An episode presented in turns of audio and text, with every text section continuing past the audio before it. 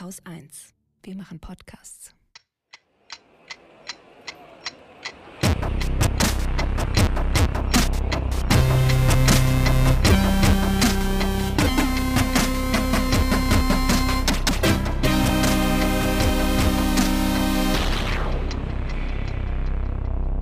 Willkommen zur Wochendämmerung vom 20. August 2021 mit Belarus, Afghanistan, Corona und Kinder, anderswo, Andreas Scheuer, Dresden, dem Klima, Duterte, jetzt aber wirklich, Afghanistan, habe ich auch, Impfungen, Shamjaf zu Sambia, äh, Klimazielen, Polen Katrin Rönecke, und Holger Klein.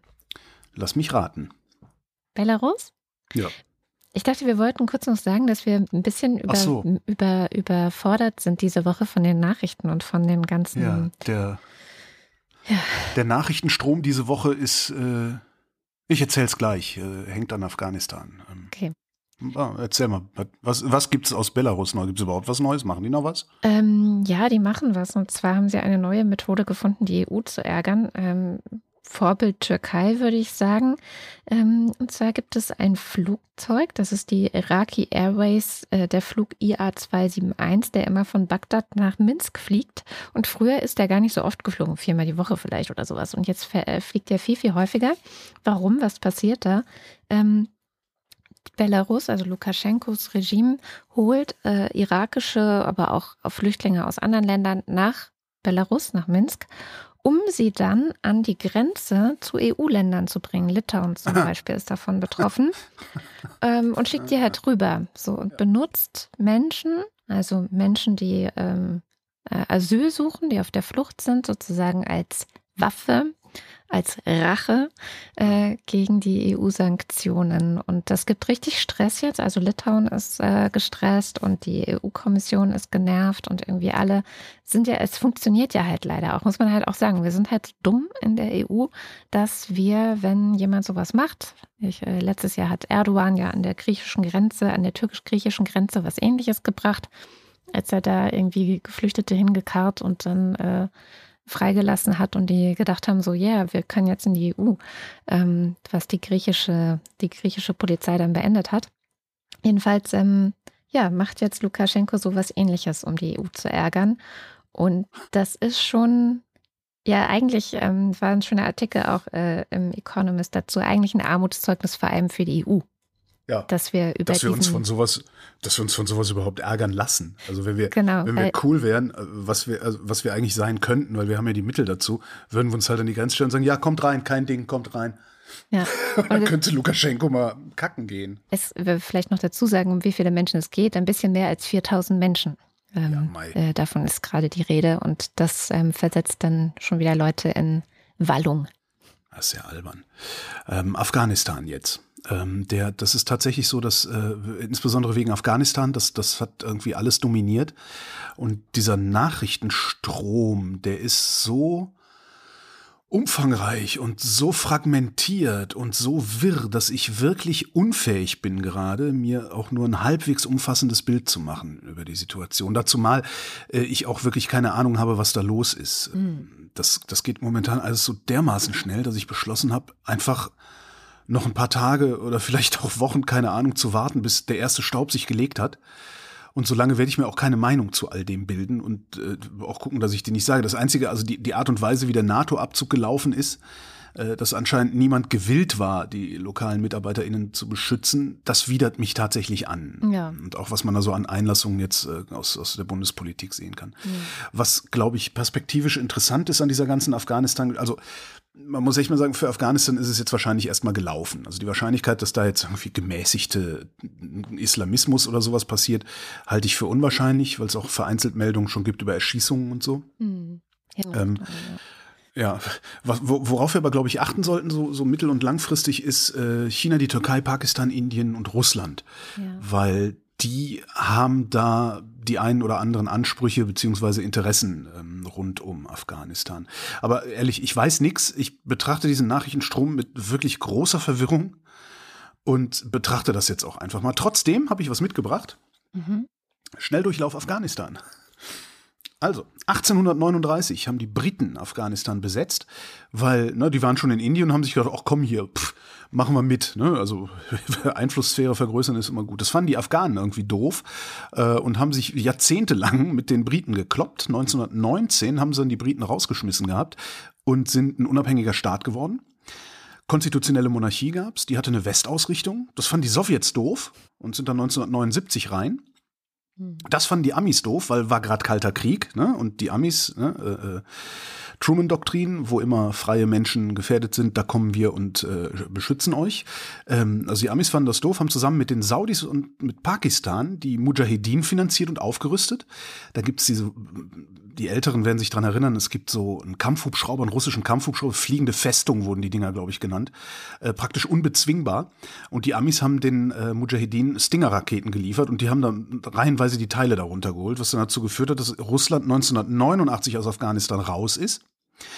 Die Mujahedin aber haben es nicht geschafft, die Macht im Land vernünftig aufzuteilen, weil Afghanistan ja doch eine sehr ähm, heterogene Gesellschaft ist. Also viele, viele Stammessachen, viele verschiedene äh, Ethnien, Religionen, Zugehörigkeiten und so. Ähm, Folge Bürgerkrieg, Warlords, der ganze Scheiß, den, den wir ja eigentlich kennen aus, aus allen möglichen Afghanistan-Erzählungen. Es gibt übrigens in der ARD-Mediathek einen Vierteiler über Afghanistan und zwar die Geschichte Afghanistan, also die modernere Geschichte Afghanistans, mhm. der sehr langsam und strukturiert erzählt, was da so los war und was da so los ist. Ähm, dann kann man sich ganz gut angucken. Tue ich mir in die Shownotes. Naja, dann Auftritt Taliban. Die haben dann erstmal für ein bisschen Ruhe gesorgt und Stabilität und im Laufe der Jahre das ganze Land unter Kontrolle gebracht.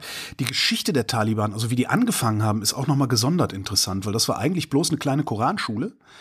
Ähm, und irgendwelche Mujahedin hatten, ich kriege, ob ich das noch zusammenkriege, zwei Mädchen entführt ja, und irgendwie, so, was die halt so machen, äh, ne, Mädchen entführen und daraufhin sind irgendwie 20 von diesen äh, Koranschülern dahin gegangen, äh, haben die zusammengeschossen und haben diese Mädchen befreit. Das ist so die, die, die Entstehungsgeschichte und ich glaube, es ist noch nicht mal ein Mythos der Taliban. Aber das wäre eine gesonderte Geschichte. Ja, und dann haben sie halt, äh, als sie dann das ganze Land unter Kontrolle haben, haben sie halt angefangen, die islamisch-faschistische Sau rauszulassen, äh, die wir alle kennen. Ne? Das waren so diese Bilder, die wir dann gesehen haben, äh, irgendwann von Steinigungen im Fußballstadion und solche, solche Sachen. Ne? Ähm, Mitte der 90er ist dann Osama bin Laden nach Afghanistan. Also er war vorher schon unterwegs, der hat ja, hing ja mit den Mujahideen zusammen. Osama bin Laden hat sich dann Mitte der 90er äh, ja, in Afghanistan niedergelassen, sag ich mal. Ähm, und hat da Al-Qaida aufgebaut. Äh, die USA, die hatten vor 9-11 ähm, sogar schon versucht, Bin Laden per Verhandlung von den Taliban wegzukriegen, weil Bin Laden, also Al-Qaida hat ja schon noch ein paar andere Anschläge verübt, unter anderem Dar es Salaam, die Botschaft damals. Was für Botschaft? Nicht, dass ich Mist erzähle, na, Fact-Check. Ähm, das, das hatte aber nicht geklappt, diese Verhandlung. Ja, dann äh, 9-11, also September 2001 in New York, äh, die Twin Towers. Äh, Auftritt Krieg gegen den Terror.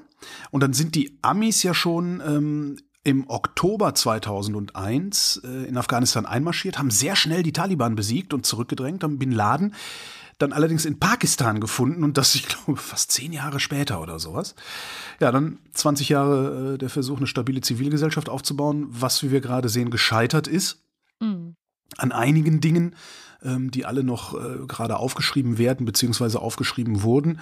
Ähm, da freue ich mich dann darauf, all die Fragmente, die es dieser Tage halt zu lesen gibt, in ein paar Wochen dann mal gebündelt irgendwie in einem Zeitdossier zu lesen oder irgendwie sowas. Und bis dahin halte ich diesbezüglich einfach auch mal die Füße still. Hm. Aber vielleicht sollte man noch erwähnen, was diese Woche auf jeden Fall gesichert ist. Also das ähm, Scham hatte ja letzte Woche erzählt, da war Kandahar gerade eingenommen worden am Freitag. Ja. Und am Sonntag ist dann Kabul an die Taliban gefallen, beziehungsweise wurde aufgegeben. Es wurde ja nicht sofort äh, direkt von Kriegern jetzt eingenommen oder so, sondern die standen ja erst noch ganz schön lange außerhalb der Stadt wohl rum. Und ähm, jedenfalls dann ab Sonntag im Grunde auch die Hauptstadt in Taliban-Hand. Die Regierung hat im Grunde aufgegeben.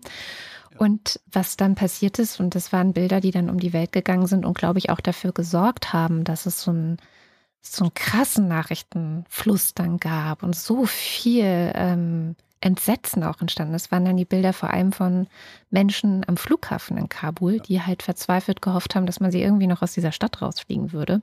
insbesondere eben die westlichen Staaten, ja. äh, darunter auch die Bundesrepublik. Das hat sich dann hingezogen bis ich Montag, Dienstag, ne, dass ähm, dann immer die Rede davon war, ja, wir, wir fliegen da mit, mit der Luftwaffe, fliegen wir da Leute raus und Bilder von einem Flugzeug, wo sieben Menschen nur drin saßen, wo auch noch geklärt werden muss, was da eigentlich passiert ist und so weiter. Also das sind dann schon das, die Details, die genau. Die äh, überhaupt nicht mehr so richtig. Also ich, ich jedenfalls, ich, ich schaff's nicht, das alles irgendwie nachzuvollziehen. Äh, es gibt so viel Information und Desinformation und so mhm. gerade. Was ganz interessant ist, ich habe heute ähm, mit ähm, Wolfgang Bauer gesprochen. Der ist äh, Reporter in der Chefredaktion bei der Zeit in Hamburg. Mhm. Ähm, ist jedes Jahr mehrere Monate in Afghanistan unterwegs gewesen, seit vielen Jahren. Ähm, mit dem habe ich eine halbe Stunde Interview gemacht. Es erscheint morgen bei Übermedien. Eigentlich sollte es um äh, Medien gehen, aber natürlich, wenn du über Afghanistan redest, redest halt nicht nur über Medien, äh, die da arbeiten oder nicht arbeiten. Und der hat halt auch so ein bisschen erzählt, was da so los ist, beziehungsweise was jetzt auch das Problem ist mit diesen sogenannten Ortskräften. Mhm. Ähm, das, das man hat ja, man hat ja immer so das Gefühl, ja, gut, die paar tausend Leute, die wirst du da doch rauskriegen. Und der sagt, naja, nee, das sind ja nicht nur irgendwie die 10.000, die Merkel auf der Liste stehen hat, sondern das sind nochmal 50.000, die die Amis auf der Liste stehen haben, die Franzosen, die Briten. Also der sagt, da sind mindestens 100.000 Leute, die eigentlich aus diesem Land geholt werden müssen. Ja. Das ist echt, echt heftig, ja. Und was ich halt äh, einfach krass finde, also ich habe auch viele Reden, Merkel hat eine Rede gehalten, Laschet hat in den Tagesthemen irgendwas gelabert. Ähm, am schlimmsten war eigentlich tatsächlich auch Laschets erste Sorge anscheinend oder äh, größte Sorge, dass sich jetzt 2015 wiederholen könnte. Na, das ist ein Spin, den die komplette CDU gemacht hat. Ne? Also Klöckner hat das auch irgendwie gesagt, noch irgend, also ein paar Leute haben. CDU und die AfD natürlich. Alice ja, Weidel hat es auch getwittert. Naja, deswegen hat die CDU das ja auch gemacht. Ja. Also das ist ja. ja, wenn du das in diesem Kontext, also zu dieser Zeit, das muss man immer dazu sagen, zu diesem Zeitpunkt war 2015 eine Chiffre, die sich nach rechts außen gerichtet hat. Ja. Das war eine, eine, eine klassische Dog Whistle ähm, mit rechts außen. Ja, man kann darüber diskutieren. Da kommen dann immer, ich lese jetzt schon die Kommentare. Äh, man kann darüber diskutieren, man muss darüber diskutieren, was ist eigentlich 2015 los gewesen? Was war, war das gut, gut war, war, das schlecht? schlecht? Ja. Was war gut, was war schlecht? Wie können wir verhindern, dass nochmal so viele Leute so lange vom Lageso in Berlin kampieren müssen? Mhm. Wie können wir vielleicht verhindern, dass überhaupt eine Million Leute sich auf den Weg machen? So kann man alles diskutieren. Aber nicht zu dem Zeitpunkt, als die CDU gesagt hat, 2015 darf sich nicht wiederholen. Damit war gemeint, ein, ein großes Schreckgespenst aufzubauen. Ja, ja. Und das kann man auch, glaube ich, irgendwie verstehen, weil 2015, also dieser Flüchtlingstreck, der unterwegs war, im Grunde über einen halben Globus und äh, zum Teil in Deutschland geendet hat, das ist ja ein, ein Trauma für die CDU. Also das ist ja das Ding, was die CDU langfristig in einer solchen Weise beschädigen kann, wie die SPD durch die Agenda 2010 sich beschädigt hat. Ja, Was ich, auch viel bei uns sagt. Aber kann das schon ein bisschen, ja, es stimmt. Ich kann das schon so ein bisschen nachvollziehen, dass die da panisch werden. Aber ich erwarte von erwachsenen Menschen ein bisschen Fingerspitzengefühl. Ja. Ja, es geht gar nicht darum, dieses Thema zu umschiffen. Da, da können wir auch in vier Wochen noch drüber reden. Ja, vor allem äh, ging es eigentlich gerade darum, wie retten wir die Menschen. Ne? Also das war so das Thema an dem Tag, als dieser Satz auch gefallen ist. Wie können wir denen helfen? Und ich glaube auch, es war ein Stück weit ein Ablenkungsmanöver, weil die anständigen Men äh, Mitglieder der Unionsfraktion oder überhaupt anständigen Menschen bei der Union, die gibt's ja, haben dann auch darauf hingewiesen, ähm, dass es falsch war im Bundestag im Juni, als die Linken und die Grünen ähm, darüber haben abstimmen wollen, dass die Ortskräfte rausgeholt werden aus mhm. Afghanistan. Da hat die Regierung einfach blockiert. SPD und Union einfach dagegen gestimmt. Und inzwischen, glaube ich, kann man auch relativ gut, weil das auch aus der Union dann ähm, Leute gesagt haben, nachweisen, aus Prinzip dagegen gestimmt. Naja, da, das will, da, da, ich habe das gelesen, das war ein Tweet von, ähm, war das Wadepool? Nee, wer war das? Ich weiß gar nicht, es war ein Tweet ähm, ich habe den gelesen und das Erste, was ich gedacht habe, war, dass das aus Prinzip passiert ist, das wäre jetzt noch zu beweisen. Ja, ja das ist natürlich, das ist natürlich, das kann auch genauso gut äh, aus Überzeugung passiert sein. Nur wenn die sich jetzt hinstellen und sagen, na, wir haben das aus Überzeugung gemacht, dann müssen die als nächstes die Frage beantworten, was denn mit ihrem Menschenbild ist. äh, Und diese Frage können sie nicht so gut beantworten. Also sagst du, ich, nee, wir, wir, wir stimmen ja immer aus Prinzip dagegen. Ach, sorry, na, wir haben nicht aufgepasst. Da hätten wir aus, nicht aus Prinzip dagegen stimmen sollen. Aber wir waren gerade abgelenkt. Aber so funktioniert es doch wirklich. Jetzt mal ganz ehrlich, so funktioniert ja der Bundestag Ja, ja, und so ja, funktioniert ja die Regierung, wenn irgendwas von links oder grün oder linksgrün versifft, wie es immer so schön heißt, vorgeschlagen wird, wird halt aus Prinzip dagegen gestimmt. Das ist einfach Gar so. keine, gar keine Frage. Aber gerade an dem Punkt eignet sich das perfekt zur Ausrede, Ausrede, in den hm. Medien. Das habe ich noch nicht, habe ich noch nicht drüber nachgedacht. Das, äh, da, ja, ich bin da, aber ich, ich habe ja eh ein komisches Menschenbild. ja. Naja. Anderswo ist auch scheiße übrigens. Ja. Ja, Libanon. Ja. Ja, der Libanon. Die scheitern seit Monaten dran, eine Regierung zu bilden. Das findet Hisbollah natürlich super. Hisbollah ist äh, eine Terrormiliz, die auch gleichzeitig Politik macht, äh, also im Parlament sitzt im Libanon, vom Iran finanziert wird. Ähm, der Libanon ist pleite und der ist so pleite, dass die Leute sich da teilweise nicht mehr was zu essen kaufen können. Ja, also mehr als die Hälfte der Bevölkerung ist mittlerweile unter der Armutsgrenze.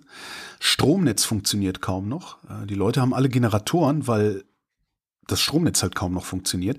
Die kriegen aber keinen Sprit, weil der Sprit ins Ausland geschmuggelt wird. Da ist er nämlich teurer zu verkaufen. Und das Ganze kommt halt, das ist halt im Wesentlichen hausgemacht. Also einmal sind die politischen Verhältnisse im Libanon, das hatten wir von schon mal, auch in der Sendung hatte ich das schon mal referiert, was Hisbollah da eigentlich macht. Ähm, die politischen Verhältnisse sind da ein Problem und die haben halt äh, äh, ein Währungsproblem sich selber geschaffen. Die haben so lange ihre heimische Währung gestützt, bis sie alle Dollarreserven aufgebraucht hatten. Dann haben sie sich von ihren heimischen Banken Geld geliehen, um weiter libanesische Pfund zu kaufen und die Währung zu stützen. Das gab so absurd hohe Zinsen auf US-Dollar äh, und dann ist das halt einfach zusammengebrochen, das gesamte Währungssystem. Ähm, die Sparvermögen der, der Libanesen sind praktisch nicht mehr vorhanden. Also äh, das ist so, man, man über ganz Afghanistan haben wir irgendwie ein bisschen aus den Augen verloren, was im Libanon passiert. Oder in Haiti. Mhm. Ja, Erdbeben 7,2 am Samstag. Äh, Erdrutsche dabei. Ähm, 7000 Wohnhäuser sind zerstört worden. 5000 beschädigt. Krankenhäuser sind kaputt. äh, Schulen. 30.000 Familien sind obdachlos geworden. 1400 Tote mindestens. Und am Montag haben sie dann auch noch einen Tropensturm abbekommen, der dann noch ordentlich Überschwemmungen gemacht hat. Ja. Überschwemmungen gab es auch in Japan, im Westen Japans. Ähm, heftige Regenfälle, Erdrutsche. 650.000 Haushalte äh, haben sie mit der höchsten Warnstufe belegt. Äh, 1,4 Millionen Menschen sind aufgefordert worden, ihre Häuser zu verlassen. Die Japaner sagen, das ist jetzt nicht unüblich, dass wir so starke Regenfälle und auch Überschwemmungen haben, aber so starke Regenfälle und Überschwemmungen ist eigentlich nicht normal. Ja. Ja, so ähnlich wie in der Türkei. Die hatten dann nämlich auch heftigste Überflutungen oben am Schwarzen Meer, äh, unten am Schwarzen Meer. Ähm, und zwar sind äh, es ist ein bisschen wie im Ahrtal, ne? Häuser weggespült, äh, eingestürzte Brücken, 77 Tote, noch 40 Vermisste haben sie. Jedenfalls jetzt, während wir aufzeichnen am Donnerstagabend. Und interessant ist, die Experten sagen, dass einerseits der Klimawandel schuld ist und andererseits, und das finde ich jetzt aus persönlichen Gründen besonders interessant, die Begradigung von Flüssen und Einengung von Flüssen. Und das ist ja letztendlich auch das, was sie in Nordrhein-Westfalen mit der Erft gemacht haben. Die ist ja auch begradigt worden. Und diese Begradigungen führen dann letztendlich ja zu diesen extremen Hochwassern. Ja. Weißt Ja. du, wo es noch scheiße ist? Ich Ja. bin noch nicht fertig. Ich kann jetzt ewig weitermachen. Ich finde ja auch. Israel. Hm. Israel hat gerade Waldbrände, die sie selber nicht mehr in den Griff kriegen. Und haben darum das Ausland gebeten, Löschflugzeuge und sowas zu schicken. Griechenland hat geschickt, Zypern hat geschickt. Griechenland hat selber Probleme im Moment. Ähm, die haben trotzdem gesagt, wir schicken Löschflugzeuge rüber. Ähm, Italien haben sie angefragt, Frankreich haben sie angesagt, angefragt. Ähm, also die kriegen ihre Probleme auch nicht so in den Griff. Ich frage mich die ganze Zeit so ein bisschen, gucken wir da genauer hin gerade, weil wir auch in Deutschland äh, so heftige ja, Wetterextreme hatten und Extrembedingungen hatten aufgrund des Wetters. Oder passiert da wirklich sehr viel mehr? So ein bisschen die Frage, was aber äh, trotz alledem, all das, ja, Passiert. Libanon, Haiti, Japan, Türkei, Israel, Griechenland, Russland. all das. Russland? Was in Russland? Hab ich ich habe Russland vergessen. Du hast Russland vergessen. Oh. In Russland haben sie beides. Sie haben Waldbrände im Osten, massiv. Viereinhalb Millionen Hektar Wald stehen da gerade in Flammen. Und sie haben Starkregen im Süden. Wo äh, auf der Krim dann alles überschwemmt wird. Und Wladimir Putin, der russische Präsident, hat gesagt, das alles zeigt uns noch einmal, wie wichtig es ist, systematisch Klima- und Umweltfragen anzugehen. Das hat Putin gesagt. Ja. Vielleicht überzeugt das jetzt ja auch die Putin-Fans hier in diesem Land. Und all das, ne? Das ist ganz furchtbar, aber das ist überhaupt noch gar nichts, finde ich, gegen die Vorstellung, von solchen Barbaren wie den Taliban beherrscht zu werden. Ja. Die im Übrigen in Afghanistan gibt es auch eine äh, ganz fürchterliche Dürre. Also die kriegen auch den Klimawandel ganz heftig ab. Ja. Kommt auch noch dazu. Genau, wie im Iran. Da sind wir schon bei den Klima, äh, beim Klimathema. Ich habe auch ein paar ganz interessante Klimanachrichten dieser Woche gefunden, die ähm, so aus der Forschung sind, jetzt nicht oh, überall brennt oder ähm, sind Fluten. Und ich mhm. weiß gar nicht mehr, wer mich darauf angesprochen hat. Hat, hat. hat jemand zu mir gesagt, und vielleicht habt ihr das auch schon mal gehört, der Klimawandel könnte beschleunigt werden, wenn wir sauberere Luft haben. Weil es gibt irgendwie Was? Smogpartikel, die äh, zum Beispiel von Autos ausgestoßen werden, die sich in der Luft ablagern und die dafür sorgen, dass das Sonnenlicht schlechter die Erde erreicht und deswegen heizt sich die Erde weniger auf, als sie es tun würde, wenn die Luft sauberer würde. Das ist Ach, ein guck. echter Effekt. Und da wir gerade dabei sind, unsere Luft immer sauberer zu halten, geht dieser Effekt weg. Deswegen haben sich manche Forschende überlegt, können wir das nicht nutzen, aber so, dass nicht wir davon krank werden wie bisher, sondern dass wir uns einfach in weitere, weiter höhere ähm, Schichten in der Atmosphäre vielleicht diese chemischen Stoffe, ich will das jetzt gar nicht genauer ausführen, weil es ist eine eigene Wissenschaft für sich. Die, äh, Geoengineering ist das. Äh, Solar-Geoengineering äh, ist das, genau. Mhm. Gerade äh, groß äh, in Mode, vor allem auch nach dem IPCC-Bericht, ähm, äh, gibt es ganz viel zu diesem Thema, weil das eine Möglichkeit sein könnte, schnell was zu tun, um dieses 1,5 Grad Ziel nicht so schnell zu überschreiten, wie wir jetzt ja davon ausgehen müssen, dass wir es 2030 vielleicht sogar schon tun.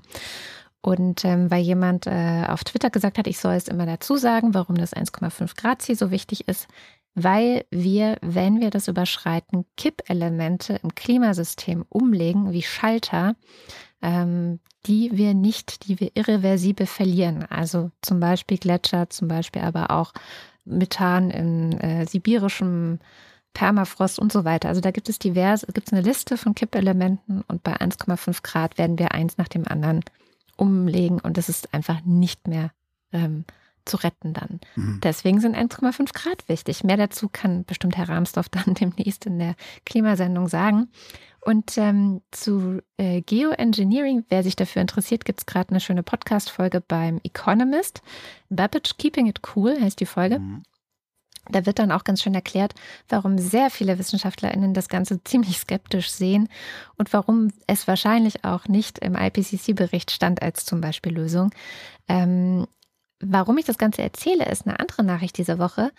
Äh, auch im Economist, die gesagt haben, es geht effektiver. Und zwar, wenn wir mal ganz kurz auf Methan schauen, das ist auch ein Treibhausgas, das sich in der Atmosphäre ansammelt, das auch sehr stark wirkt. Ähm, äh, und klar, wir haben in erster Linie als Menschheit das Problem CO2, das ist das Gas, was wir am meisten ausstoßen und so weiter und so fort. Ähm, ich hatte es letzte Woche schon kurz erwähnt, CO2 hat das Problem, dass es lange dauert, bis es wieder abgebaut ist. Also mhm. wenn wir jetzt sofort was tun, werden wir erst in 20 Jahren die Effekte langsam spüren können, dass es besser wird. Bei Methan geht es schneller. Und deswegen ist es interessant. Ähm, Methan ist nach etwa zehn Jahren wieder aus der Atmosphäre. Das heißt, wenn wir jetzt etwas tun, um unseren Methanausstoß drastisch einzuschränken, zum Beispiel in der Energieproduktion, ähm, in der Landwirtschaft, also man kann einfach sagen, so hier jetzt sofort Gesetze, äh, wie wir das in den 80ern gemacht haben mit FCKW. Da haben wir ja. es ja auch als Menschheit geschafft zu sagen, so, und jetzt sofort stoppen wir das. So. Da hatten wir aber auch Ersatzstoffe. Das stimmt, aber tatsächlich mit dem Methan, das ähm, zum Beispiel von Fabriken ausgeschieden wird, kannst du, das kannst du auffangen und wenn du es auffängst, kannst du es sogar verkaufen. Also du bekommst dann sogar Geld wieder rein. Also es ist nicht ganz utopisch, sage ich mal, mhm. sondern es könnte sich sogar doppelt lohnen, also auch finanziell lohnen für die Firmen, das zu machen.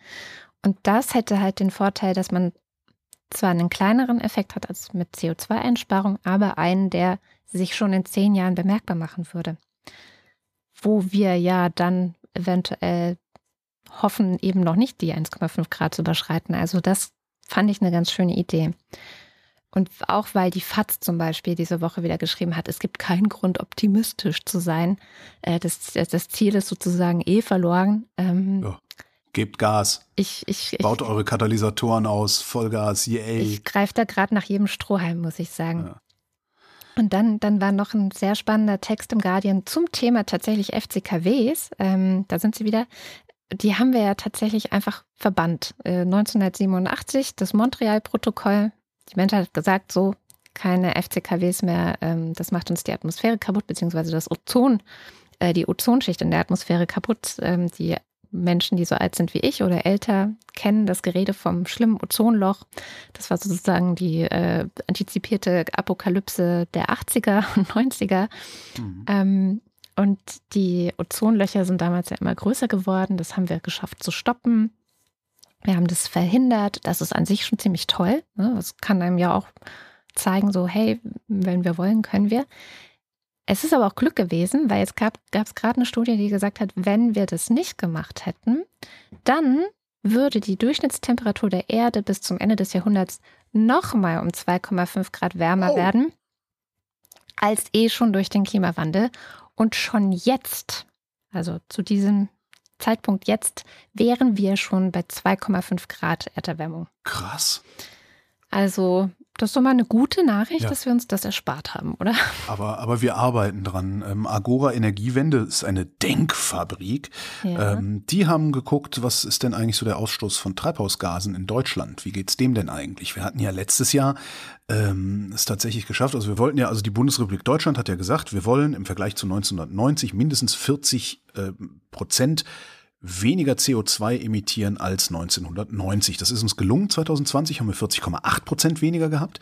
Jetzt hat Agora Energiewende halt ausgerechnet, dass wir 2021 allerdings nur noch 37 Prozent weniger haben. Ich zitiere den Direktor von Agora Energiewende. Der vermeintliche Erfolg von 40 Prozent Emissionsminderung im letzten Jahr war kein wirksamer Klimaschutz, sondern eine Eintagsfliege, bedingt durch Corona und Sondereffekte. Deutschland wird 2021 den höchsten Anstieg der Treibhausgasemissionen seit 1990 verzeichnen. Schön. Haben wir super hinbekommen, ne? Haben wir super hinbekommen mal wieder. Yay, Deutschland. Ja, ähm, eine gute Nachricht vielleicht ähm, könnte sein, dass es gab eine Umfrage bei Menschen in den G20-Staaten. Und zwar, ähm, was sie denken, wie so der Zustand der Welt ist und drei Viertel der Menschen, also in Bezug auf den Klimawandel, und mhm. drei Viertel der Menschen in dieser Umfrage haben gesagt, dass sie glauben, dass wir davor sind, eben diese Tipping Points, diese Kippelemente zu erreichen, dass wir das nicht mehr rückgängig machen können. Drei Viertel der Menschen wissen das. 58 Prozent der Menschen sind besorgt oder extrem besorgt über den Zustand des Planeten und die meisten wollen gern was tun. Außer in Frankreich. In Frankreich ähm, waren echt in vielen Punkten so total schlechte Ergebnisse. Aber gut, die meisten Menschen in dieser Umfrage, 69 Prozent, glauben, dass der Klimaschutz wichtiger ist als wirtschaftliche Interessen. Außer in Frankreich, die glauben, glauben das nicht.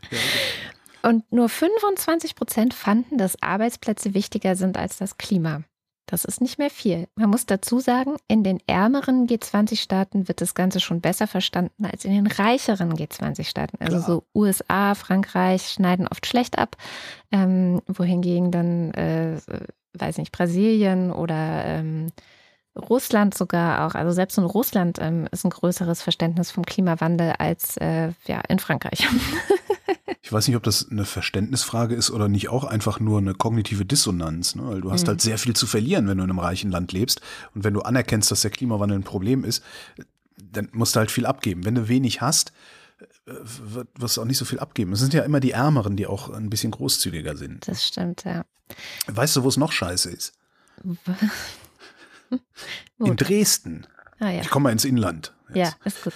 Das IFO-Institut, also Leibniz-Institut für Wirtschaftsforschung, die sitzen an der Uni in München, hat äh, mal nachgerechnet für die Jahre 2012 bis 2018, wie sich die Pegida-Demos auf die Attraktivität von Dresden ausgewirkt haben.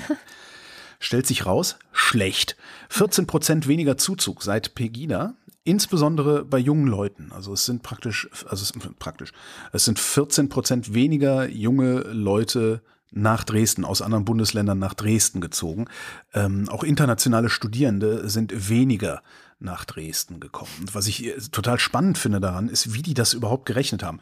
Das ist mit ganz vielen komischen Zahlen und Formeln in dem, in dem Paper, die ich nicht so verstanden habe, aber eine Sache fand ich super. Also grob gesagt, haben sie aus einem Pool anderer Städte ein synthetisches Dresden gebaut, das sich bis 2014 genauso verhalten hat wie das echte Dresden, also mhm. Zuzugsverhalten jetzt.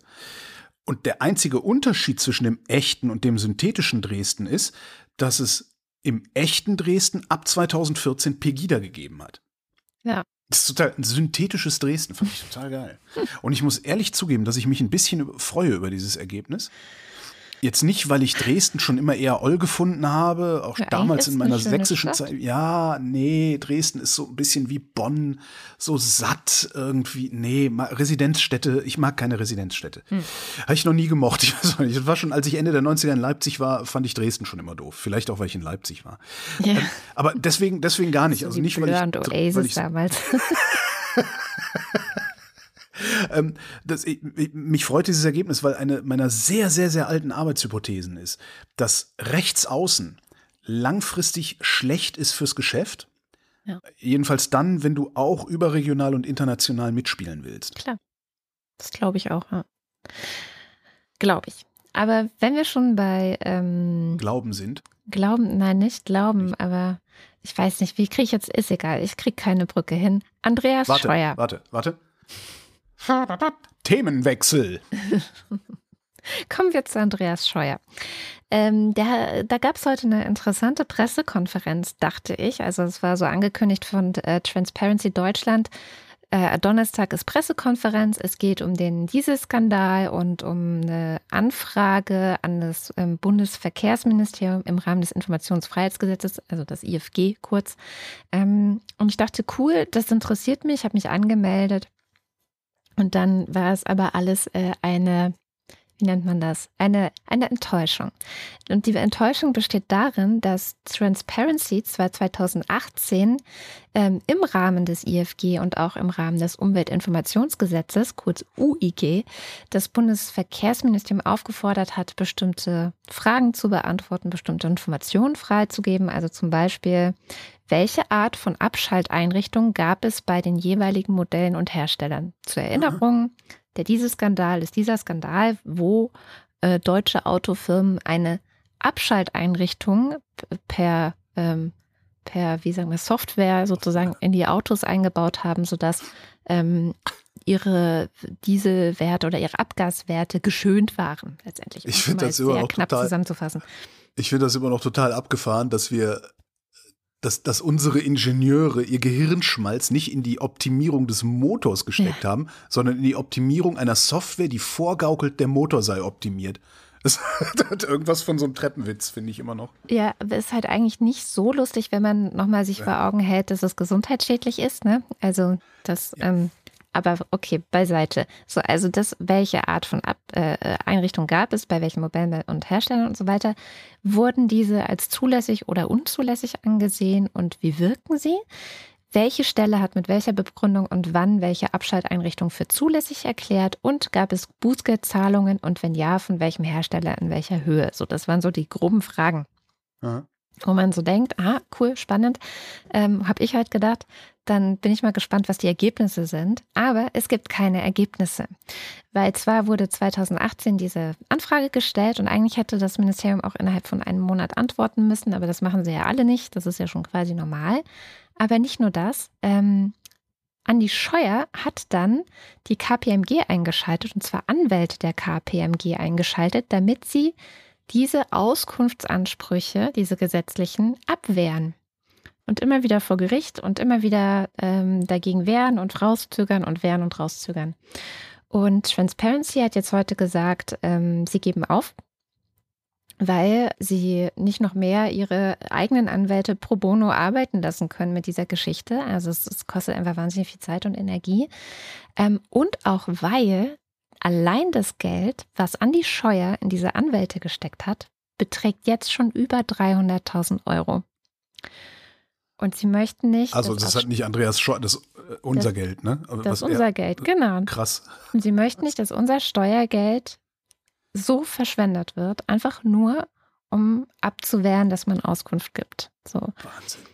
Und ähm, sie haben dann noch so ein paar Forderungen gestellt, sozusagen, die als Lehre aus dieser Erfahrung, die sie da gemacht haben, jetzt ähm, sie gerne umgesetzt sähen. Das erste ist natürlich ein besseres Transparenzgesetz, das sich dann bitte die nächste Bundesregierung geben soll, wo dann die Hohlschuld über solche Informationen nicht mehr bei den BürgerInnen liegt und so abgewehrt werden kann mit irgendwie ja. Hunderttausenden Euro äh, ausgestatteten äh, Anwälten, sondern dass einfach wirklich eine Bringschuld der Politik da ist. Also dass äh, jederzeit klar nachvollziehbar wird, was weiß Politik wann und welche Konsequenzen hat es. So. Naja, sehr. Wird ja noch träumen dürfen, ja. Ja, also es war etwas, ähm, naja, heute. Kommen wir zum ältesten Running Gag der Wochendämmerung. Den gab es schon, als wir noch äh, bei Audible exklusiv äh, verbreitet worden sind, also mhm. uns kaum jemand gehört hat. Rodrigo Duterte, der ähm, Präsident der Philippinen, in einem Jahr endet dessen Amtszeit und er darf nicht nochmal antreten. Hm jetzt sein kann, keine Ahnung, ob der dann sich irgendwie ein neues Verfassung schreiben lässt oder so. Man weiß das bei solchen Leuten ja immer nicht. So Duterte ist ja, Duterte ist ja bekannt für ähm, verbale Ausfälle, äh, äh, droht ja wahnsinnig rum. Sein Krieg gegen die Drogen hat ja dazu geführt, dass Tausende von Menschen einfach erschossen worden sind, auch viele, die überhaupt nichts mit Drogen zu tun hatten, wo dann einfach nur gesagt so, ja, der hatte Drogen dabei und dann war die Sache gegessen. Ähm, und weil Duterte in einem Jahr weg sein könnte, ähm, ist mir eingefallen, ich, ich habe noch einen passenden Ausschnitt aus einem Podcast mitgebracht, den ich für Radio 1 mache. Ähm, das Ding heißt Ferngespräche, da rede ich halt mit Korrespondenten. Und ich habe neulich mit Lena Bodewein und Holger Senzel geredet. Das ist mhm. eine der lustigsten Sendungen mit seriösen Kolleginnen und Kollegen, die ich je in meinem Leben gemacht habe übrigens. Die sitzen in Singapur und die Philippinen gehören zu deren Berichtsgebiet. Und da haben wir auch Duterte gestreift und ich habe dann halt auch gefragt, was denn eigentlich mit dem ist. Also wieso wieso kann der so agieren, wie er agiert?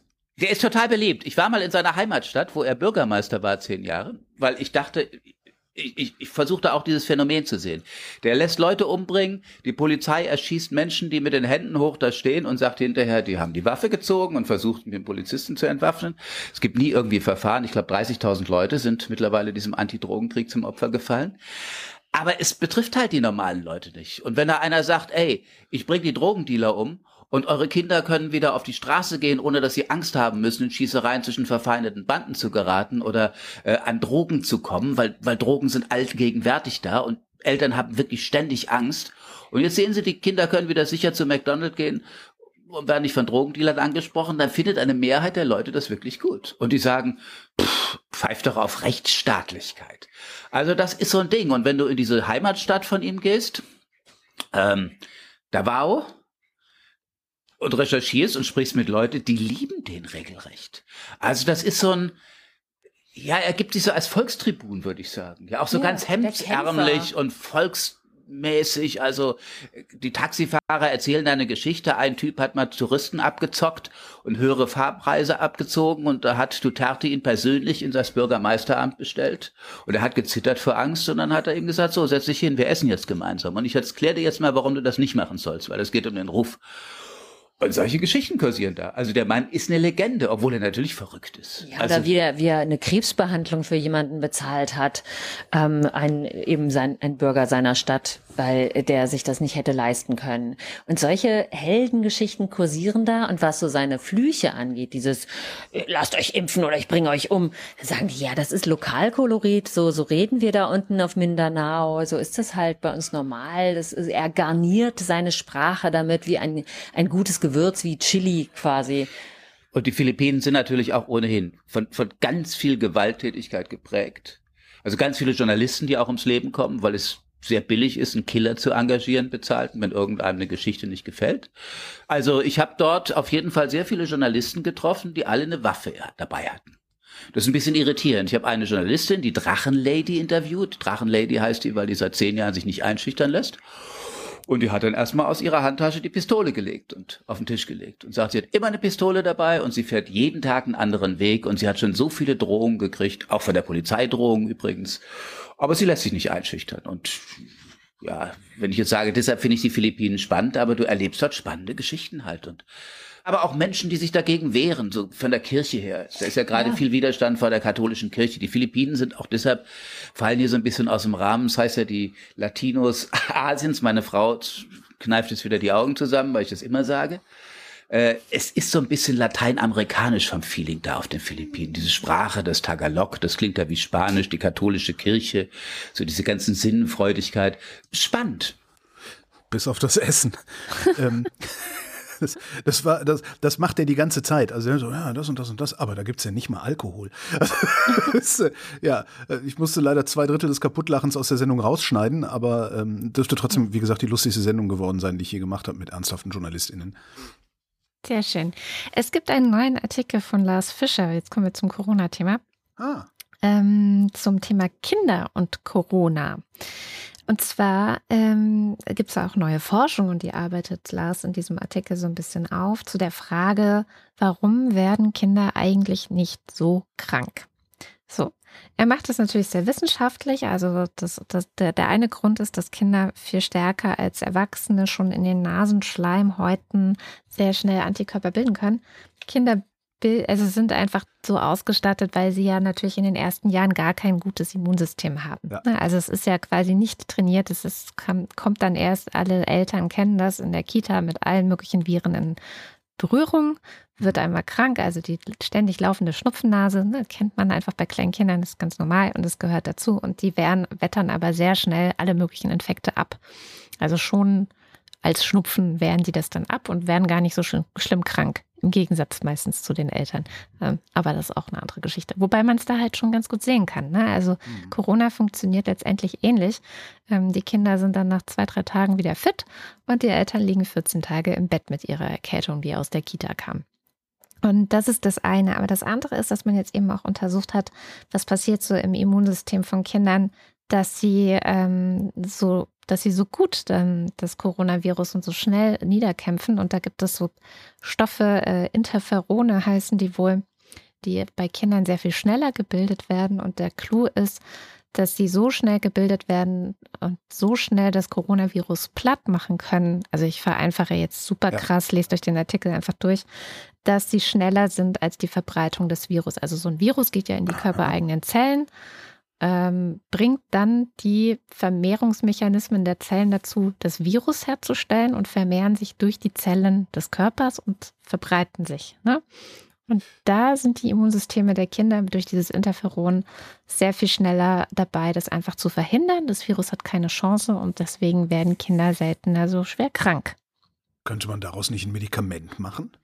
Das ist äh, das Problem, das erklärt er auch ganz gut. Zu viel Interferon, das hat, hat wiederum andere, bringt andere Schwierigkeiten mit sich. Deswegen ähm, ist der Körper auch so eingestellt, dass es nach einer Zeit, also wenn das Immunsystem ähm, in den ersten Jahren der Kindheit Zeit hatte zu lernen, viele Viren kennenzulernen, sich auszubilden, wird es dann eben auch ähm, heruntergefahren, weil äh, man das eben nicht äh, so im Körper die ganze Zeit haben will. Das hat einfach andere Probleme, die ich jetzt auch nicht ganz verstanden habe. Aber man möchte das nicht so. Man möchte, dass das irgendwann aufhört. Was tatsächlich im Gespräch ist, ist ähm, zu versuchen, die ja, die, ähm, diese Sofortabwehr in der Nasenschleimhaut nachzustellen hm. und hinzubekommen. Also das ist ja auch was, was ich glaube sogar Christian Drosten schon vor langer Zeit mal angesprochen hat, dass man sozusagen durch einen Nasenspray verhindert, dass das Virus weiter sich ausbreitet, weiter runtergeht. Das ist so natürlich etwas, was im Gespräch ist. Und was ich auch ganz interessant fand, weil dieser Artikel halt einfach nochmal erklärt hat, es gibt einen Grund, warum Kinder weniger erkranken. Und es ist wahrscheinlich auch, ähm, betrifft wahrscheinlich auch Long-Covid. Denn so wie ich das verstehe, ist Long-Covid ja auch eine weitere Ausbreitung des Virus über die Atemwege hinaus. Ne? Ja. Also man findet ja Viruspartikel dann bei manchen Patienten sogar im Gehirn. Mhm. Ähm, und, äh, und das passiert eben da auch nicht, weil sie das wirklich relativ schnell platt machen. Und dann gab es natürlich große Freude bei denjenigen, die äh, immer gesagt haben, ja, ja, seht ihr, ähm, Kinder müssen wir gar nicht schützen, so ungefähr. Ähm, da hat Lars sich auch dagegen gewehrt, weil es gibt immer auch Kinder, bei denen dieser Mechanismus nicht funktioniert und man weiß vorher nicht, welche das sind. So, also Aha. du weißt vorher von einem Kind nicht, funktioniert das bei ihm ganz normal oder nicht. Du merkst es dann halt erst, wenn es im Krankenhaus liegt, dass es nicht funktioniert hat. Ne? Also es gibt ja. auch Kinder im Krankenhaus. Und was in dem Artikel nicht drin stand, aber dann noch ergänzt wurde in einem Thread auf äh, Twitter, der sich auch auf diese Forschung bezog, ist, dass es eben in erster Linie um ähm, Vorschulkinder geht. Also der der Effekt lässt nach. Je älter Kinder werden, desto weniger haben sie diese Interferone, die dafür sorgen, dass das niedergekämpft werden kann. Wir sprechen also von Kindern im Alter von 0 bis 6. Ah, Wir okay. sprechen nicht Sobald mehr um eingeschult werden, äh, ja. Ja, es hat nichts damit zu tun, dass sie eingeschult werden, aber Pi mal Daumen, und es ist sicherlich ja. auch bei jedem Kind anders. Ne? Man kann das natürlich nicht verallgemeinern, aber Pi mal Daumen würde ich sagen, ähm, sollte man sich bei einem zehnjährigen Kind dann vielleicht nicht mehr hundertprozentig sicher sein, dass das Corona genau auf diese Art und Weise abwettert. Und ähm, Lars endet auch damit, und man kann es ja nicht oft genug sagen, schützt die Kinder. Ähm, und äh, wir hoffen alle, dass die Impfung möglichst bald auch für unter Zwölfjährige freigegeben wird. Impfung ist ein gutes Stichwort. Äh, Sven hatte in die Kommentare zur letzten Sendung geschrieben, ich habe diese Woche gelernt, dass ich als Genesener nicht mehr sechs Monate warten muss, bis ich mich impfen lassen darf. Ähm, ich habe das mal nachgeschlagen beim RKI den FAQ zur Durchführung der Covid-19-Impfung und der hat recht. Da steht, Personen mit gesicherter symptomatischer SARS-CoV-2-Infektion empfiehlt die STIKO eine Impfstoffdosis in der Regel sechs Monate nach der Infektion. In Anbetracht der zunehmend besseren Impfstoffverfügbarkeit und der Unbedenklichkeit einer Impfung nach durchgemachter SARS-CoV-2-Infektion ist die Gabe einer Impfstoffdosis jedoch bereits ab vier Wochen nach dem Ende der Covid-19-Symptome möglich. Bei Personen mit gesicherter asymptomatischer SARS-CoV-2-Infektion kann die empfohlene einmalige Impfung bereits ab vier Wochen nach der Labordiagnose erfolgen. Ja, Mensch. Siehste? Das ist auch super. Wieder was gelernt. Ja. Und die Impfung schützt doch stark vor Delta. Es gab ja Berichte aus Israel, dass ähm, der Impfschutz vor Delta extrem stark nachlassen würde, ne? so 60 Prozent oder was da äh, irgendwie kursierte. Mhm. Diese Berichte basieren hauptsächlich auf nicht sorgfältig ausgewerteten Daten. Wenn man hm. weit, wenn man, wenn man die Daten aus Israel ein bisschen genauer analysiert, äh, kommt wieder ein sehr hoher Impfschutz raus, und zwar äh, vor schwerem Verlauf äh, 80 bis äh, 85 bis 95 Prozent, und zwar über alle Altersgruppen. Da gibt's dann auch, verlinken wir, da gibt's dann auch einen Twitter-Thread, wo diese Studie nochmal erklärt wird, was das statistische Problem ist. Aber bei sowas steige ich halt immer aus. Das, äh, ich nehme dann einfach nur, es gibt dann halt ein paar Leute, die ich für seriös halte und wenn die das sagen, dann glaube ich denen das erstmal, dann kriegen die einen Vertrauensvorschuss. Dann erzähle ich das hier und dann kannst du ja noch mal in den Kommentaren auseinandernehmen. Ja, genau. Und äh, mit Fakten untermauern, die vielleicht genau. wir nicht dazu gesagt haben. Wie es immer so schön ist. Wir freuen uns sehr, wenn wir weiter lernen und weitermachen dürfen. Übrigens, die gute Nachricht der Woche ist, dass die STIKO endlich, endlich, endlich gesagt hat, der Impfstoff ist auch für Kinder ab 12 zu empfehlen. Also, ja. es hat ein bisschen gedauert. Und es war eigentlich jetzt nicht so verwunderlich. Also für Leute, die sich ein bisschen intensiver mit dieser ganzen Thematik äh, befassen, war es eher verwunderlich, dass es so lange gedauert hat, dass die STIKO das empfiehlt. Aber gut, wir wollen nicht äh, nachtreten. Ja. Und die Spinner äh, behaupten jetzt, dass das auf politischen Druck entschieden worden wäre und nicht, weil es Datensätze über mehrere zehn Millionen Kinder mittlerweile ja. weltweit gibt. Und es ist auch so. Es ist immer irgendwie, aber das, das, das Problem bei der STIKO ist, du hast abwechselnd, hast du bei denen das Gefühl, ah, Sie treffen eine faktenbasierte Entscheidung. Hä? Jetzt lassen Sie sich aber von irgendwelchen, nicht von Politikern oder Politikerinnen treiben, sondern jetzt treffen Sie eine politische Entscheidung. Also es ist immer so, das, ich habe immer so, ich, ich weiß immer noch nicht, was ich von denen so richtig halten soll. Weißt du auch so, jetzt, was ich da eben vorgelesen habe? Ja, jetzt ist ja Impfstoff genug verfügbar. Nö, jetzt mhm. brauchen wir nicht mehr sechs Monate, jetzt reichen vier Wochen. Oder so, ja. äh, warum habt ihr nicht von Anfang an gesagt, dass die sechs Monate eigentlich nicht medizinisch, ja. nicht medizinisch, sondern politisch äh, bedingt sind. Was ja auch okay ist. Also wenn man mir sagt, nee, Alter, wir haben so wenig davon, du kriegst das jetzt nicht, ist ja auch in Ordnung. Ja. also kann man ja auch mitleben. Dann äh, gucken wir doch wie immer mit Shamjaf äh, über den eigenen Tellerrand. Du hast ja schon gesagt, äh, außer Afghanistan hat man diese Woche in den Medien fast nichts mitbekommen. Wir haben ein bisschen versucht dazu beizutragen, mehr mitzubekommen. Aber hast du das von Sambia mitbekommen? Nein, Sambia habe ich überhaupt gar nicht. Ich weiß nicht, wann ich das letzte, das muss Jahrzehnte her sein, das letzte Mal was von Sambia. Was ist denn in Sambia? In Sambia waren Präsidentschaftswahlen und es Aha. gab einen Sieger. Und wer das ist und warum das wichtig ist, das erklärt uns am besten die Scham selbst. Man muss auch sagen, dass Hakainde Hichilema nicht der Einzige war, der diesen Job haben wollte. Insgesamt haben sich 16 Menschen äh, dafür beworben, bei dieser Präsidentschaftswahl sich als Kandidatinnen aufgestellt und am Ende hat es dann dieser 59-jährige Geschäftsmann, dieser sogenannte Self-Made Millionär geschafft. Wer ist denn dieser Mann und wieso wurde er gewählt? Nun ja, man sagt, er kennt sich sehr, sehr, sehr gut aus mit der Wirtschaft, gilt als nicht korrupt und ist sehr führungsstark.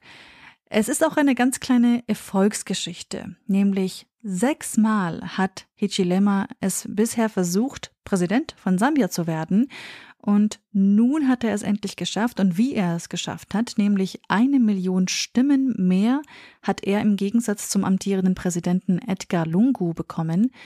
Und naja, vielleicht für alle, die sich jetzt in letzter Zeit eher weniger mit dem Land Sambia beschäftigt haben, Lungu ist seit 2015 im Amt und er ist nicht sonderlich beliebt heute. Seine Beliebtheitswerte, die waren zuletzt wegen der schwächelnden Wirtschaft und steigender Lebenshaltungskosten gesunken. Und die Wirtschaft schwächelt vor allem seit 2011. Denn vor zehn Jahren, da sind damals die Kupferpreise eingebrochen und das Land äh, stürzte in eine sehr, sehr große wirtschaftliche Krise. Und unter Lungu dann geriet das Land auch zunehmend immer mehr in Rückzug, in Verzug, äh, äh, was die Rückzahlung der Staatsschulden anging. Und ähm, dann ging es eigentlich nur noch bergab. Aber es waren jetzt auch nicht nur die eingefallenen Kupferpreise, die dazu geführt haben, dass er jetzt ehrlich gesagt so unbeliebt ist. Es war auch Misswirtschaft, Korruption und Vetternwirtschaft. Ähm, naja, gehörten zu den Gründen, weswegen viele Menschen aus Sambia auch auf den sozialen Medien die Nachricht so sehr feierten.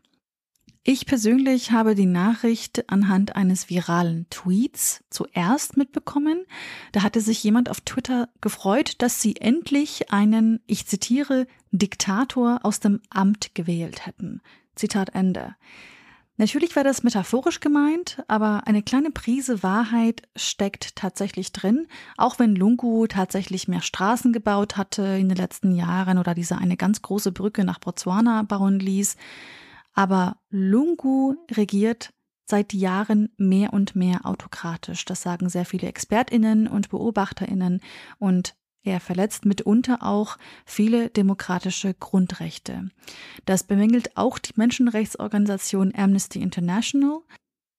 Robert Shivambu hatte in einem Interview mit der Tagesschau gesagt, ich zitiere, wir sehen in Sambia, besonders in den vergangenen fünf Jahren, ein immer brutaleres Vorgehen gegen die Menschenrechte, das durch harte Angriffe auf Andersdenkende gekennzeichnet ist. Oppositionsführer, Journalisten, Medienhäuser und Aktivisten wurden zur Zielscheibe. Und es ist immer gefährlicher geworden, über Korruptions- oder Missbrauchsvorwürfe gegen die Regierung zu sprechen. Proteste wurden mit unrechtmäßiger oder manchmal tödlicher Gewalt unterbunden oder aufgelöst. Zitat Ende. Amnesty International sagt auch, es gebe Beweise, dass hohe Regierungsbeamte tatsächlich die Gewalt in Sambia in den letzten fünf Jahren mit Hilfe der Polizei angeheizt hätten.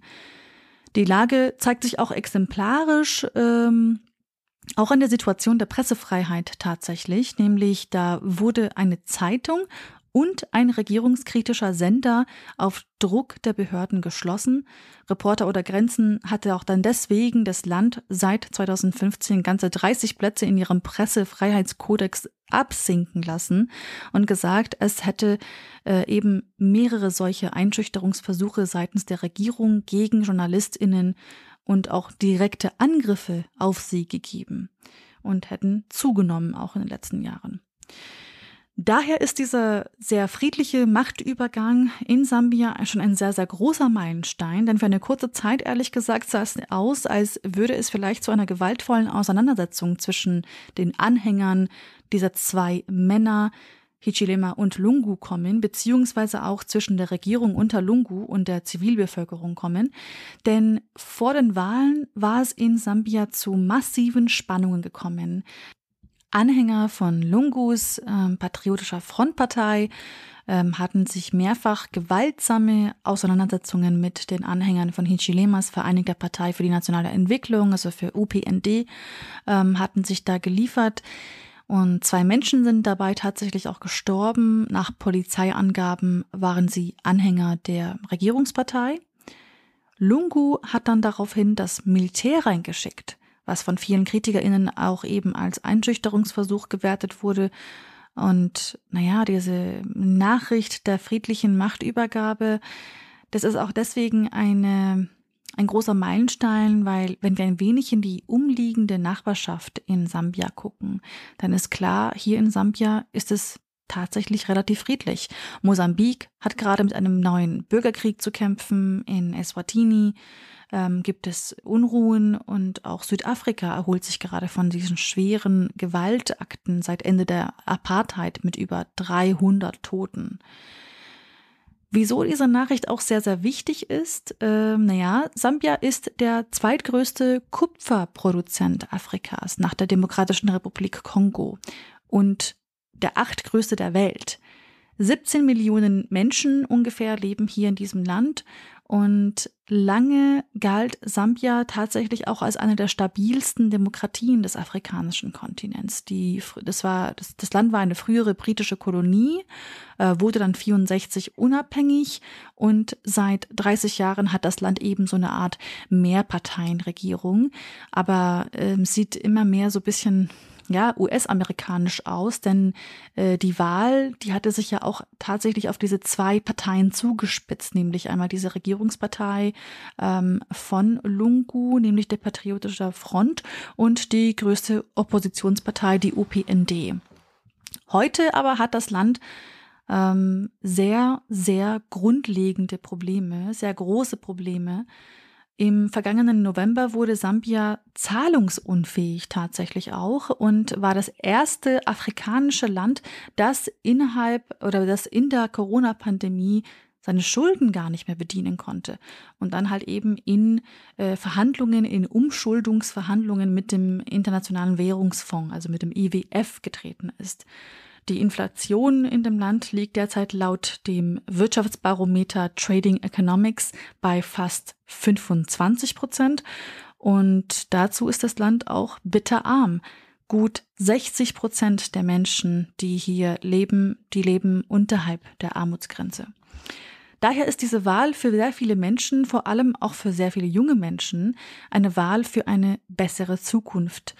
Eine Frau aus Lusaka, die meinte in einem Interview mit der Tagesschau, wenn wir für Hakainde Hichilema stimmen, werden wir mehr Arbeitsplätze für die Jugend haben und auch die Bildung wird aufgewertet werden.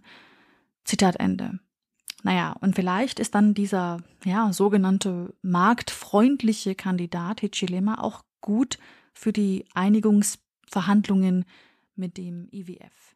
Mal sehen. Aber was bedeutet das alles für die Märkte? Hier ist der Börsenticker. Wir fangen äh, übrigens mit Freitag an, aus der Vorwoche, weil wir ja schon Donnerstagabend aufnehmen. Freitag. Ende einer denkwürdigen Woche. Montag. US-Börse dreht noch ins Plus. Dienstag. Ende der Wall Street Party. Mittwoch. Fettprotokoll beunruhigt die Anleger. Donnerstag. Die Bären melden sich zurück. Die Bären? Die Bären. An der Börse gibt es ja die Bullen und die Bären. Ah, ja, ja. Hm. hm Habe ich auch noch nie so richtig verstanden, was das eigentlich ist. Ja, die aggressiven ist. Investoren und die defensiven Investoren. Und welche sind welche? Die Bullen sind aggressiv und die Bären sind gemütlich. Genau. Genau, die Bären sind gemütlich. Ich bin eher gemütlich.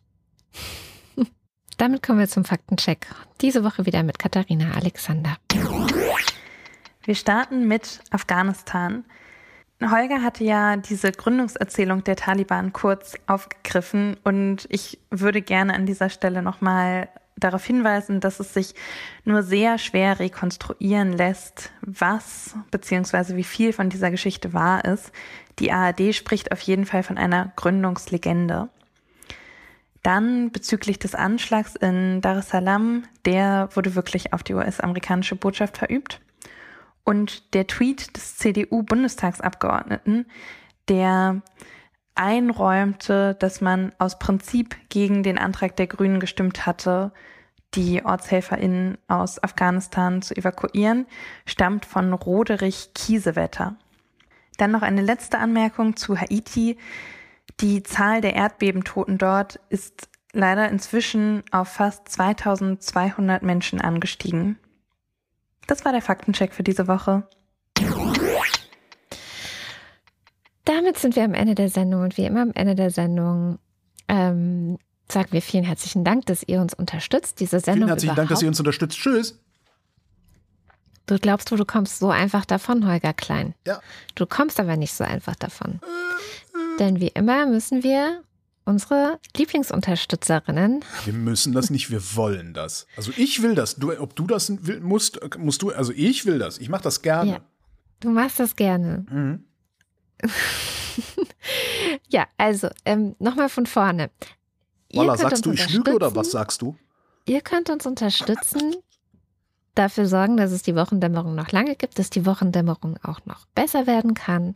Ähm, weil, also der Zusammenhang ist ganz klar, je mehr Geld wir zur Verfügung haben, desto mehr können wir Interviews führen, uns länger vorbereiten, ähm, den Faktencheck bezahlen und so weiter und so fort. Also ihr merkt ja hoffentlich, dass sich die Wochendämmerung in den letzten Jahren zum Positiven veränd verändert hat. Äh, jedenfalls wochendämmerung.de, da findet ihr alle Wege, wie ihr uns Geld zukommen lassen könnt. Einer geht über Steady, da gibt's die Ultras und den Fanclub und die lesen wir jetzt vor. Dins eins. Guido Baulich, Alexander Bonsack hing diese Woche irgendwie durch und hat partout nix Erwähnenswertes, weder Spaghetti als Weinbrot oder sonst was. Marc Bremer, Puno Ukpalos Akong Huberkrab, das war Cebuano. Franz, nee, Oliver Delpi, Franzl Misfahrt, Andreas Freund, Erik Fröhlich, David Hasenbeck, Adrian Hauptmann, Katharina Höll, Matthias Johansen, J. Kästner, Olaf Kock, Oliver Krüger, Müsli Müsli Miam Miam Miam, Robert Nieholm, Rufus Platus, Frater Moses von Lobdenberg hat gerade nichts zu sagen und schenkt sich noch einen Fiez ein. Prost! I didn't say it was my fault und so weiter. Nu, sagen Chris und Moni. Michael Salz, Jörg Schecki schaut in der Liste nach unten und da steht Anita Schroven, Wing Commander Lord Fleischerts Hausmusik. Sweet dreams are made of this. Who am I to disagree? I travel the world and the seven seas. Everybody's looking for something. Grace Jones, ich wusste es, Ah. Roman Schlauer, Joachim Ullers. Jens Viehweg, Bernd und Froschi Wehmöller. Justus Wilhelm, Friedrich Merz grüßt winkend aus dem vergangenen Jahrhundert am Steuer seiner Viersitzer Cessna. Juli und Sebastian, Womit wir beim Fanclub sind. Mhm. Kati. Nico Abela, Why do you go away und so weiter. Volker Arendt, Anja und Jan aus Bielefeld. Miau, Johanna Bächle. Johannes Bauermann. Thomas Bauermann. Nee, Thomas Bauer. Kleiner etymologischer Tierexkurs. Das Wort Dromedar bedeutet so viel wie Läufer oder Lauftier. Florian Beisel. Oben. Daniel Bayer. Simone Blechschmidt. Markus Boslett. Emerson Brady, der erste Mensch auf der Sonne. Klaus Breyer. Daniel Bruckhaus. Mike Bültmann. Muli Bwanji. Clemens Langhans und Christoph Henninger. Christoph Henninger und Clemens Langhans. Gian-Andrea Konzett. Liebe ist, die Schokolade ganz allein zu essen, damit der Partner nicht dick wird. Mein Name ist Dana, wie ein Opioid-Danalgetikum. Opioid-Danalgeticum, meinst du? Dana. Und der König winkt wieder, da öffnet sich behend ein zweites Tor, daraus rennt mit wildem Gepfl Gepflatter ein V hervor. mit wildem Gepflatter ein V. Miriam und David.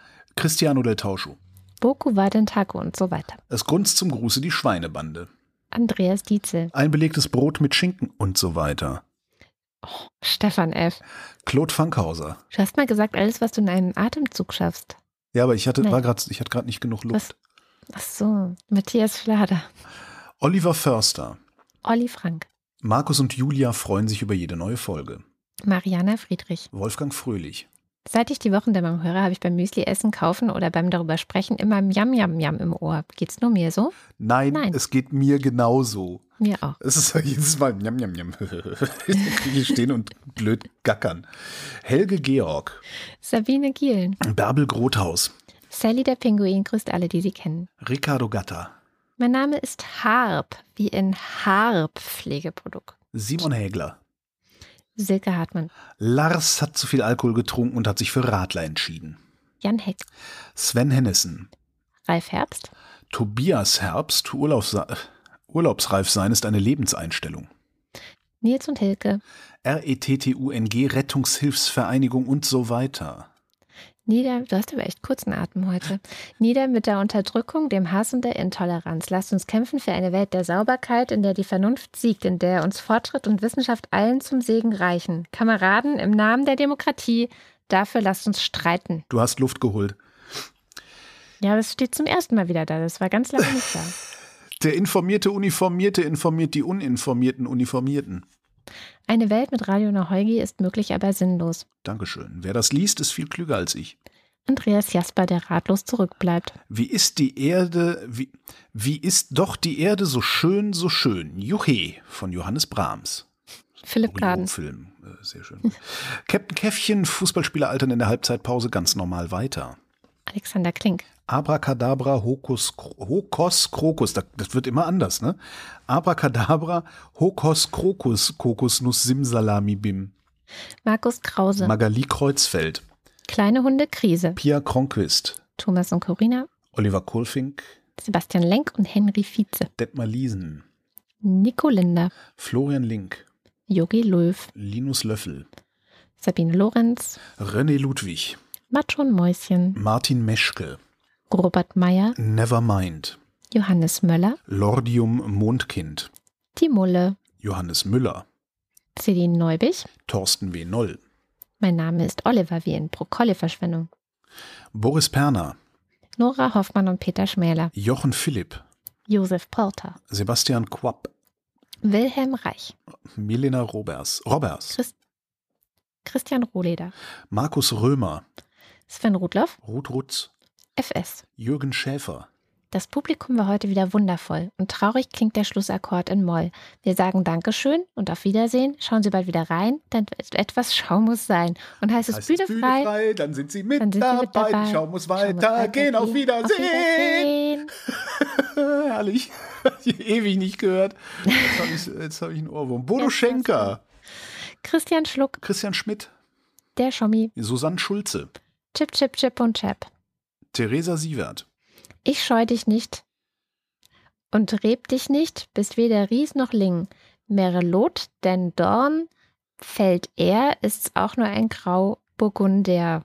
Sylvaner, der ihn besser kennt, sagt ein Sangiovese nur ohne jedweder Tempranillo. Was ein Zinfandel. Birgit Sobi. Was Schnell weiter. Jens Sommerfeld. Ich hoffe, ihr habt euch alle gut erholt. Nein. Und so weiter. Im Übrigen bin ich der Meinung, dass Nationalismus keine Alternative, sondern eine Katastrophe ist. Marie Stahn. Mücken, ihr starker Partner, wenn es um Mückenstiche geht. Christian Steffen. Sabine Stein. Philipp Steinkopf. Thomas Stein. Was? Oh. Äh, Suse und Martin Stöckert. Michael Sümanek. Claudia Taschow. Moritz Timm. Mr. Tipp.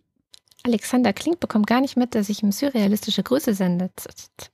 Respekt setzt immer Intelligenz voraus und da fängt bei vielen das Problem schon an.